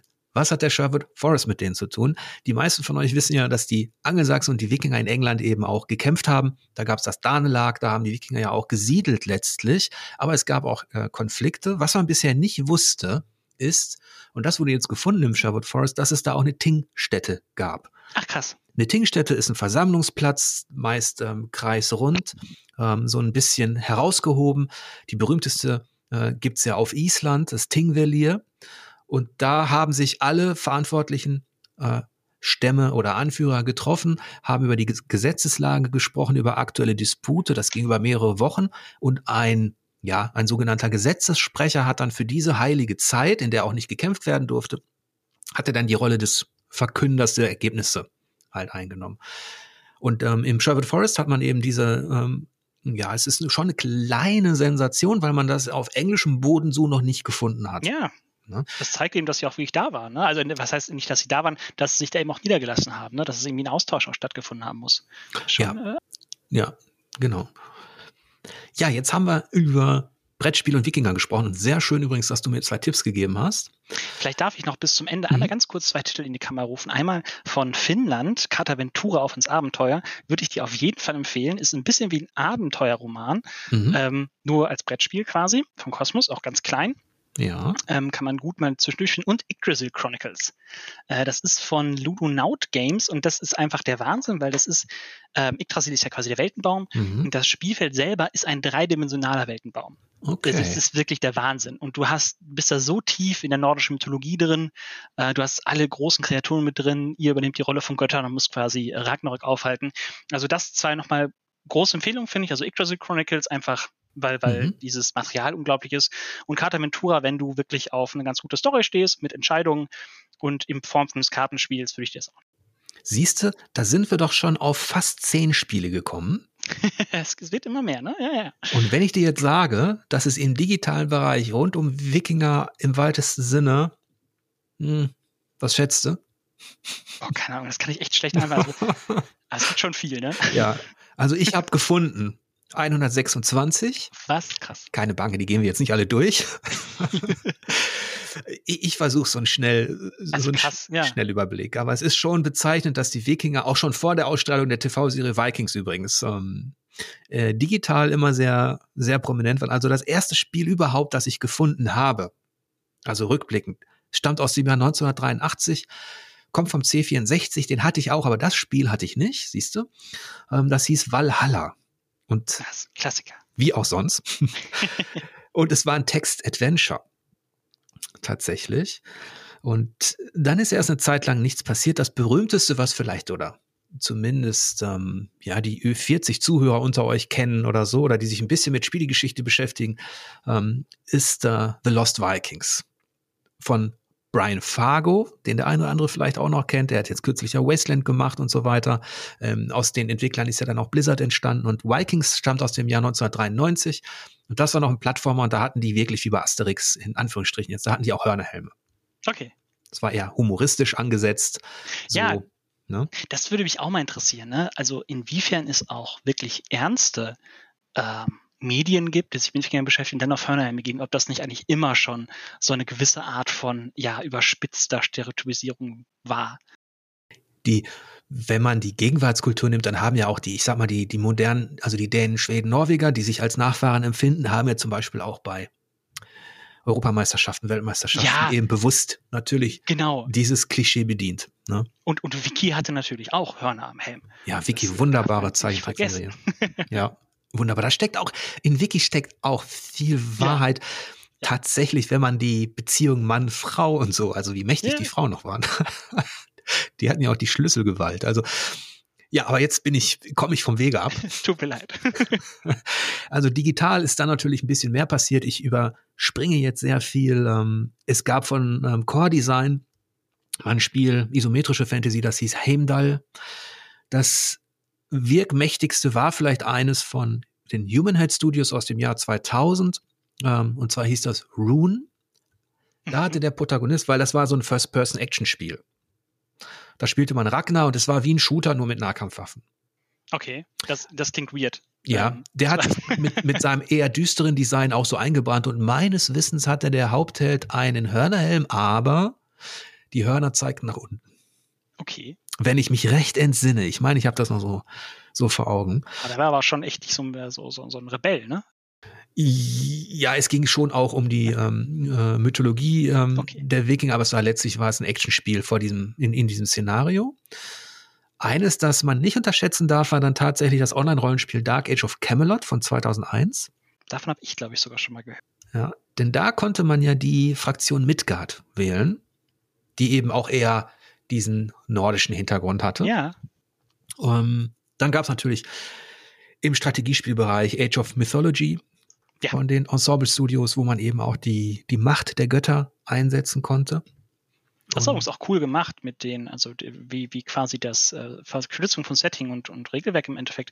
Also ist die Wikinger irgendwie auch diesen Heldenmechanismus ganz stark drin, du hast ja Gunst irgendwie durchs Kämpfen gekriegt. Ne? Ja. Ähm, das war ja auch ganz spannend. Ja. Dann, was ein bisschen historischer war, im Ansatz zumindest, war äh, aus der Total War-Reihe die Viking Invasion mhm. von Creative Assembly die sich zumindest bemüht haben, das, das Ganze eben authentischer darzustellen, also die Mischung aus Rundenstrategie und Echtzeitschlachten. Ähm, also im Sinne, Sinne von, von wissenschaftlichen Stand meinst du dann, ne? Also ja. So, so triftig. Ich habe mich auch ab und zu, als ich die Reihe noch besprochen habe, war ich ja in England und konnte mit den Entwicklern sprechen. Die okay. haben sich schon bemüht, gerade bei den Abläufen der, der Kämpfe und so weiter authentisch zu sein, bei den Rüstungen, beim Motion Capturing. Ich erinnere mich, dass die zum Beispiel bei ihrem äh, modernisierten Shogun eben auch mit Martial Arts Leuten im, ja. im Studio waren, damit diese, die, die Waffen richtig benutzt worden sind. Aber letztlich, ähm, da hat natürlich auch Clausewitz recht, kannst du ähm, diese Schlachten natürlich auch gar nicht so richtig zu Ende simulieren, weil die in einem Chaos ausarteten irgendwann. Ja. Und das muss furchtbar gewesen sein, das, das glaube ich auch. Ja, und was man auch unterschätzt, da sind wir vielleicht bei diesem, ja, bei diesem Wut und ähm, Opferbereitschaft und ähm, sein Leben aufs Spiel setzen. Ja, das, mhm. das sind alles heroische Motive auch gewesen oder ähm, das eine hat dazu beigetragen, dass man emotional in den Kampf zieht ähm, mit der Wut oder eben auch einfach mit Alkohol. Ähm, aber es gibt eben auch Beschreibungen, da sind wir vielleicht wieder bei Nefertafel, wo es ja darum geht, den einen, den König zu beschützen, weil mhm. in dem Moment, wo der Anführer, und es muss nicht ein König gewesen sein, und in der Wikingerzeit gab es viele Kleinkönige, ja. in dem Moment, wo der Anführer in einer Schlacht fiel, war es dann auch meist der Moment, wo die Schlacht vorbei war. Ähm, wenn ich da noch mal ganz kurz den Kirchenhistoriker heraushängen lassen darf, also das ist ja auch so spannend, dass du ähm, bei der Missionisierung der Sachsen, ähm, die christliche Missionierung, da immer auch total auf die Missionierung der Anführer gegangen bist. Also es war nicht so wie früher, du hast geguckt, du hast versucht, quasi einzelne Leute zu taufen und zwar davon zu überzeugen, dass es solche Glauben ist, und du bist hingegangen, zack, Anführer äh, überwältigt oder dazu gebracht im Namen des stärkeren Gottes, so, Christengott stärker als sein Gott, nehmen den Glauben an, das haben die auch aus diesem Grund gemacht und dann wurde der Rest einfach nachgetauft. Also das ist schon so ein, so ein, so ein, ja, so ein, so ein Theme, das da irgendwie auf jeden Fall wichtig war. Also du hast einen Anführer, in dem sich alles irgendwie Ja, das haben die zum Beispiel das haben die deshalb gemacht, die hatten ja Erfahrung. Ähm, mhm. die, in dem Moment, wo sie ähm, sich mit den ähm, Sachsen beschäftigt haben, mit den Friesen, hatten sie ja schon Erfahrung auch mit, äh, mit, mit anderen Stämmen weil das Königsheil war für die Germanen sehr wichtig. Mhm. Der, das war so wichtig, dass das ist ein Begriff, den muss man natürlich jetzt eigentlich ein bisschen erläutern. Das mache ich jetzt nicht. Ich über, also deswegen, ich, ich versuche das jetzt zu pauschal. Aber das Königsheil, der König strahlte aus. Ja. Das heißt, jemand wollte auch in seiner Nähe sein, wenn du, wenn du ähm, in seiner Gefolgschaft warst, dann hat sich das auf dein ganzes Glück, auf deine Familie ausgewirkt. Und wenn der natürlich seinen Glauben ändert, dann ist das ein unfassbarer äh, Prozess. Hm. Und da gibt's eben auch sehr äh, witzige Beschreibungen, wie der Friesenkönig Radbot missioniert werden sollte und wie der erst gar nicht wusste, weil die waren relativ tolerant, was, weil ja. die hatten ja, die waren polytheistisch, es gab viele Götter. Die hatten ja gar nicht diesen, diesen Gedanken, dass dann nur der eine sein kann und dann dürfen wir die anderen nicht mehr anbeten. ähm, das haben die erst erstmal gar nicht verstanden. Und als dann äh, Radbot schon mit einem halben Bein halt im, im Taufbecken war, hat er nochmal gefragt, aber wenn ich jetzt Christ werde, ähm, ich weiß nicht, ob es Bonifatius war sogar, also wenn ich jetzt Christ werde, was ist denn da mit meinen ganzen Ahnen und Verwandten? Sehe ich die dann im Jenseits? Ja. Und dann meinte ja. der Missionar, nee, natürlich nicht, das sind Heiden. Und dann Radbot sofort Fuß raus aus dem Taufbecken und gesagt, nee, Leute, mit wem soll ich denn dann quasi später, später saufen? Ähm, den treffe ich gar keinen mehr in Valhalla und vor allem alles, was die geleistet haben, das steckt ja in mir drin. Ja. Und das haben die Christen am Anfang nicht verstanden. Also die wollten quasi einen radikalen Schnitt. Mhm haben dann aber das, das ist, da haben sie sich aber sehr flexibel dann angepasst. Ja, total. Dass du zum Beispiel auch die, die Kirchen oder die Heiligtümer auch immer auf, also du hast, du hast die Kirchen quasi auf Heiligtümer der, der alten Germanen dann wiederum gesetzt oder der alten Stämme gesetzt, um quasi den Ort, die Heiligkeit des Ortes beizubehalten. Das ist ja auch super spannend. Ja, die hatten, das ist ja auch so, die, die Germanen und Wikinger waren ähnlich wie die Kelten, die waren ähm, glaubenstolerant das heißt, sie haben akzeptiert, dass es in dieser Welt auch andere Götter gibt. Gerade wenn mhm. du in andere Gegenden, Länder kommst, war das für die normal, dass da eben jetzt nicht dein Thor, dein Odin oder dein Kenunnos herrscht, weil die sehr landbezogen waren. Aber die waren eben kultexklusiv. Das okay. heißt, das heißt, die haben ihre heiligen Plätze und so. Das war für die sehr wichtig. Da durfte auch nicht jeder dann daran teilhaben. Und ähm, deswegen war es sehr geschickt, ähm, natürlich äh, von den Missionaren, dass sie dann diese Plätze Genau, oder äh, die Donaueiche, genau, oder dann gefällt haben, zum ja. Beispiel Donaueiche, ne? Ja. Wie bin ich jetzt drauf gekommen? Ich bin nicht, ich, das ist echt schwierig, ne? Ich wollte gerade sagen, das war. wir waren bei wir Medieval waren, Total War noch. Richtig. Ja, also ich, es ist so, wir waren bei den digitalen Spielen, die sich mit Wikingern das beschäftigen. Da gab es dann noch ein paar Bewegungen. Eines der bizarren war dann Too Human 2008 von den Silicon Knights, weil das so einen ja, nicht so einen wagnerischen Ansatz hatte, aber schon okay. einen etwas ähm, extrovertierteren Ansatz auf diese. Es war auch First-Person-Action und ähm, es hatte ein sehr spezielles Art-Design. Mhm. Etwas, was dann handfester war, kam von Sega 2008, Vikings Battle for Asgard. Ja, das kenne ich sogar. Da hat man halt in Schulterperspektive aktiv gekämpft. Richtig, also viel. Ja, das war ein richtiger Third-Person-Prügler quasi. Ähm, wo die Wikinger eher als Konfliktpartei oder negative Partei im weitesten Sinne eine Rolle spielt und war dann auch in Hellblade, Senua's Sacrifice. Das war eine keltische Kriegerin, die dieses traumatische Erlebnis hatte, als ihre Verwandtenfamilie von Wikingern überfallen worden ist. Und dann, das ist noch relativ neu noch, ne? Also ich ja, habe es nicht gespielt, aber das ist ja. Kann ich, kann ich empfehlen. 2017 hat unheimlich stimmungsvolles ähm, Szenario und spielt eben auch mit Trauma. Mhm. Also ähm, die wird verfolgt auch und ähm, das ist sehr, sehr, sehr, sehr Doch, gut gemacht. Daher, weil mein Bruder hatte mal ein Seminar tatsächlich zu, ähm, genau, äh, Psychologie beziehungsweise auch psychischen Krankheiten und Traumata in Videospielen. Ja, mega ja. spannend, richtig. Und jetzt sind wir nämlich auch schon, ich habe 2017 gesagt, jetzt sind wir schon in diesem Einflussbereich von der TV-Serie Vikings, denn jetzt mhm. es auch los digital tatsächlich, dass viel mehr kommt. Mhm. Ähm, zum einen äh, sowas wie Northgard, also so Aufbausimulationen, die, die dann eher zeigen, um so ein bisschen Kampf, ne?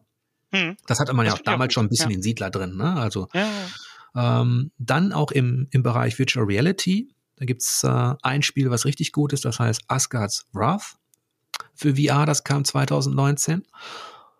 Dann wurde leider Rune vorgesetzt, dass ich, äh, fortgesetzt, Entschuldigung, dass ich ja nannte. Ähm, das war ganz miserabel, ganz schlecht, ganz schlecht gealtetes Spielprinzip, auch dieses Hau drauf einfach nur.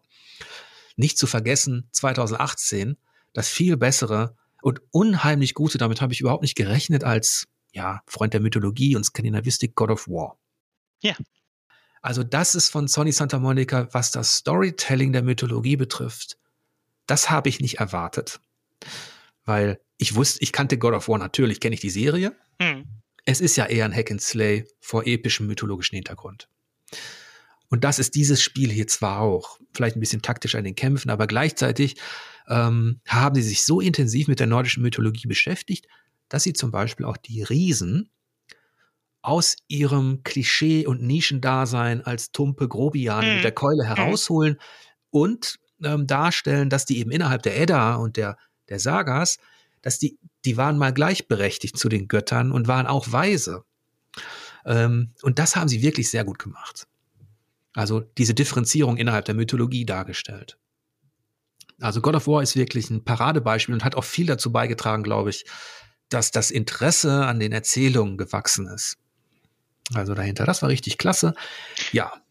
Vielleicht, noch, äh, wo du gerade davon gesprochen hast, eine Serienempfehlung. Ich glaube, es hieß auch Ragnarök. Äh, auf Netflix war das eine Serie, die, ich weiß nicht, ob du die gesehen hast. Ähm, die hat auch, äh, spielt quasi in der heutigen Zeit und äh, da sind auch Riesen so ein Thema, genau. Und da sind die Riesen eben auch so böse verschlagen im Endeffekt. Ja. Äh, also ist jetzt, äh, Ragnarok lohnt sich, finde ich, sehr gut.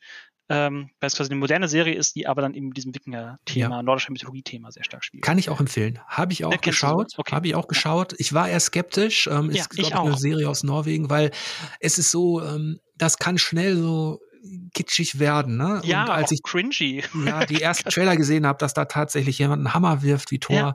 dachte ich, ach du Schande. Ähm, dann habe ich mich aber darauf eingelassen und ähm, ich bin doch, ähm, ich bin doch sehr angetan davon, wie die es hinbekommen haben. Ja. Ähm, also das so zu verdichten. Staffel, ja, genau. Also ich fand die erste Staffel richtig gut, irgendwie, weil es da auch noch nicht so, also gar nicht so Hollywood-mäßig einfach war. Mhm. Ne? Zweite fand ich schon nicht mehr so toll, aber die erste fand ich wirklich gut. Also die hat mich wirklich überrascht.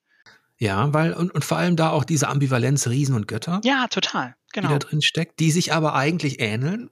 Ja. So, ja. ne? Also vom Aussehen und so weiter, das haben sie gut gemacht. Und ähm, es ist ja so, dass, dass da schon vielleicht auch in den letzten Jahren, also in den letzten zehn Jahren, auch durch Literatur, durch Neil Gaiman und so, der ja auch ähm, viel mit dazu beigetragen hat, also dass äh, dass das Interesse auch weg. Gerade in den USA ist es ja noch mal mhm. was anderes. Da hast du schnell dieses stereotype Bild. Und du hast Pathfinder, wo Wikinger gegen äh, Indianer kämpfen. ja. ja Bester ganz, Film. Ja. ja. Die wurden, ja, also das ist, ähm, ich, ich bin jedenfalls froh, dass da, dass da so viel an Angebot ist und so viel passiert ist, also im Brettspielbereich, im Videospielbereich. Das letzte aktuell ist natürlich Assassin's Creed Valhalla äh, was man da noch nennen muss. Und es gibt auch ein Ragnarök für Oculus Quest.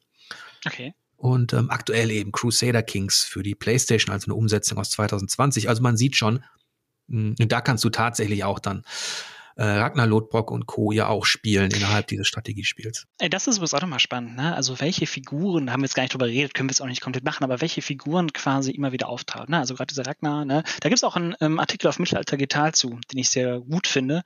Ähm, also diese Website, ne, wo, wo, wo ich mitwirke, wo sich jemand mal angeguckt hat, quasi wie diese Figur eigentlich ja in der heutigen Zeit dargestellt wird und wie sie eigentlich in äh, Sagas behandelt wird. Ja. Also das fand ich echt ganz spannend. Interessant sind tatsächlich die Verbindungen, die es innerhalb der Stammbäume und Dynastien gibt. Mhm. Also wie weit das reicht und wie wichtig es den Leuten auch war, natürlich, dass die eigene Familie zurückgeht auf irgendjemanden. Ja. Da vielleicht noch eine ganz kleine Anekdote.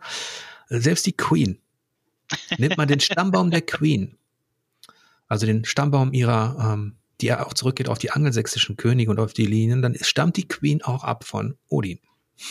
ja, guck mal. Das ist ja, es ist wie mit Jesus. Also, ja, äh, so, so ungefähr, genau. Ja. Ähm, da hat man immer versucht, so weit wie möglich zurückzugehen zu dem mit dem größten Königsheil, mit dem größten Erfolg. Ähm, das ist auch so eine, übrigens dann auch eine schöne, ja, eine Parallele vielleicht zu Elden Ring, wie George R. R. Martin da die Mythologie geschaffen hat, aber das jetzt nur ganz kurz. Es war üblich bei den Germanen und Wikingern, dass man zum Beispiel spätestens seinen Enkel hat man ähnlich genannt wie den Großvater. Mhm. Man hat auch oft gedacht, dass das Wesen des Großvaters war sehr wichtig auch. Also ähm, da hat man gesagt, ein Drittel von ihm geht auf den Enkel über, hat man immer gedacht. Also der lebt in ihm so ein bisschen weiter. Mhm.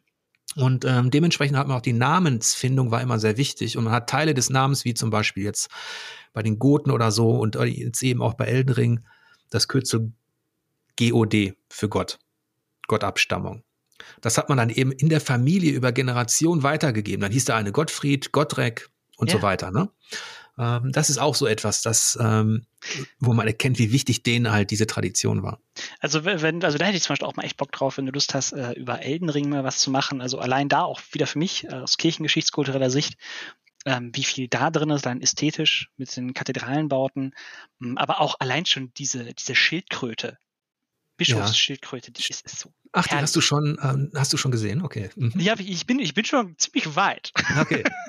ja, man merkt ja auch innerhalb dieser Fantasy-Welt ähm, spielen die ja auch mit diesem Kirchenmotiv. Ja, ganz stark, ganz, ganz stark. Mit, dieser, mit diesem friedvollen, mit diesem äh, entspannten, mit diesem goldenen Staub. Ja. Und der Ort der Gnade, auch Schuld und Gnade und Befleckung. Ja, genau, diese, das, das finde ich auch so spannend. Ne? Also klar, auf der einen Seite irgendwie dieses, dieses Gut-Böse, aber dann eben auch die Frage, wo, wo ist Sünde mit verbunden und natürlich auch, auch die zwei Finger, mhm. die sind natürlich auch, wie das merkt man ja schnell, das ist auch nicht alles koscher. Äh, das mhm. ist ja, ja, ja, super spannend, wirklich. Ja. ganz toll. Du kannst dich beflecken, du kannst dich aber von der Sünde befreien. Ja, auch das geht, selbst das geht, richtig, mhm. ja. Jetzt ist es so, da ist auch natürlich, da spielt auch einiges Japanisches mit rein, mhm. gerade was dieses Unreine betrifft. Mhm. Das, das ist ja auch im Shintoismus sehr wichtig. Deswegen ähm, wird da auch immer alles ähm, akkurat, präzise, sauber gemacht. Und ähm, aber das ist, bevor wir das Fass jetzt aufmachen, sage Nein, ich, das, ähm, das, wir sprechen uns auf jeden Fall nochmal. Ja, das, das würde mich auch, auch freuen. Ähm, wenn, ich, wenn ich am Ende nochmal ganz kurz vielleicht, weil wir jetzt sehr viel über Wikinger geredet hatten, um, auf Mittelalter Digital war letzten Monat ein Wikinger-Monat. Ähm, und wenn ihr da mal Interesse habt, vorbeizuschauen, also es gibt auch einen Instagram-Kanal, ähm, Mittelalter-digital, und da haben wirklich ganz viele verschiedene Institutionen, auch Museen, ähm, auch verschiedene Podcaster, so das ganze Thema Wikinger aus ganz vielen verschiedenen Perspektiven beleuchtet. Es gibt auch die Epochentrotter, mit denen könntest du dich auch mal unterhalten, Jörg. Äh, mhm. Äh, zwei HistorikerInnen, sehr spannende Leute. Die haben nämlich auch genau sich die Serie Valhalla angeguckt, Ragnarok, und da mal geschaut, so, was sind denn hier eigentlich, ähm, was basiert ja auf historischen Überlieferungen, ähm, genau, was ist mehr Populärkultur, ähm, also da ist, glaube ich, viel, was, was sich Leute, die sich mit diesem Thema, für sich das Thema interessieren, die jetzt Lust gekriegt haben nach unserem äh, Duolog, das fängt ja selber ein bisschen umschauen. Genau. Ja, das ist, ich habe ja auch vor, im, im Zuge von oder im Vorfeld von dem neuen God of War, was ähm, hoffentlich dann auch dieses Jahr noch erscheint, eine, eine Reihe zu machen, eine, eine Podcast-Reihe über die nordische Mythologie. Ach, cool. Da bin ich noch am überlegen, ähm, ob ich das anbiete, ob ich das schaffe, aber das ist auf jeden Fall auf meinem Zettel. Also wenn du ähm, magst, könnte ich auch da Leute, äh, also wenn du mhm. Lust hast, noch Gesprächspartner suchst, da würde ich tatsächlich ein paar Leute kennen, die da mhm. sich auch viel mit auseinandersetzen und da bestimmt viel Lust hätten. Ja, das, das, das hört sich gut an. Gerade zum Auflockern ist das gut. Ich merke immer, wenn ich, wenn ich was alleine aufnehme, dann ist das tatsächlich nicht so, so cool einfach, ne? Wie, wie ein ja, Gespräch. die ganze Zeit reden. ja, und sinnvolles. ja, auch das noch. ähm, ja, ich hoffe jedenfalls, das war ähm, für euch mehr als ein wilder Walkürenritt durch die Welt der analogen und digitalen Wikinger-Spiele. Ähm, es hat mir sehr viel Spaß gemacht, Lukas. Mir auch. Ich fand es wirklich sehr angenehm. Vielen Dank an dieser Stelle für alle Unterstützer, die mit ihrem Steady-Abo diesen Podcast möglich machen. Und ich wünsche euch am Ende des Podcasts wie immer lange Spielzeit und angenehme Bosse.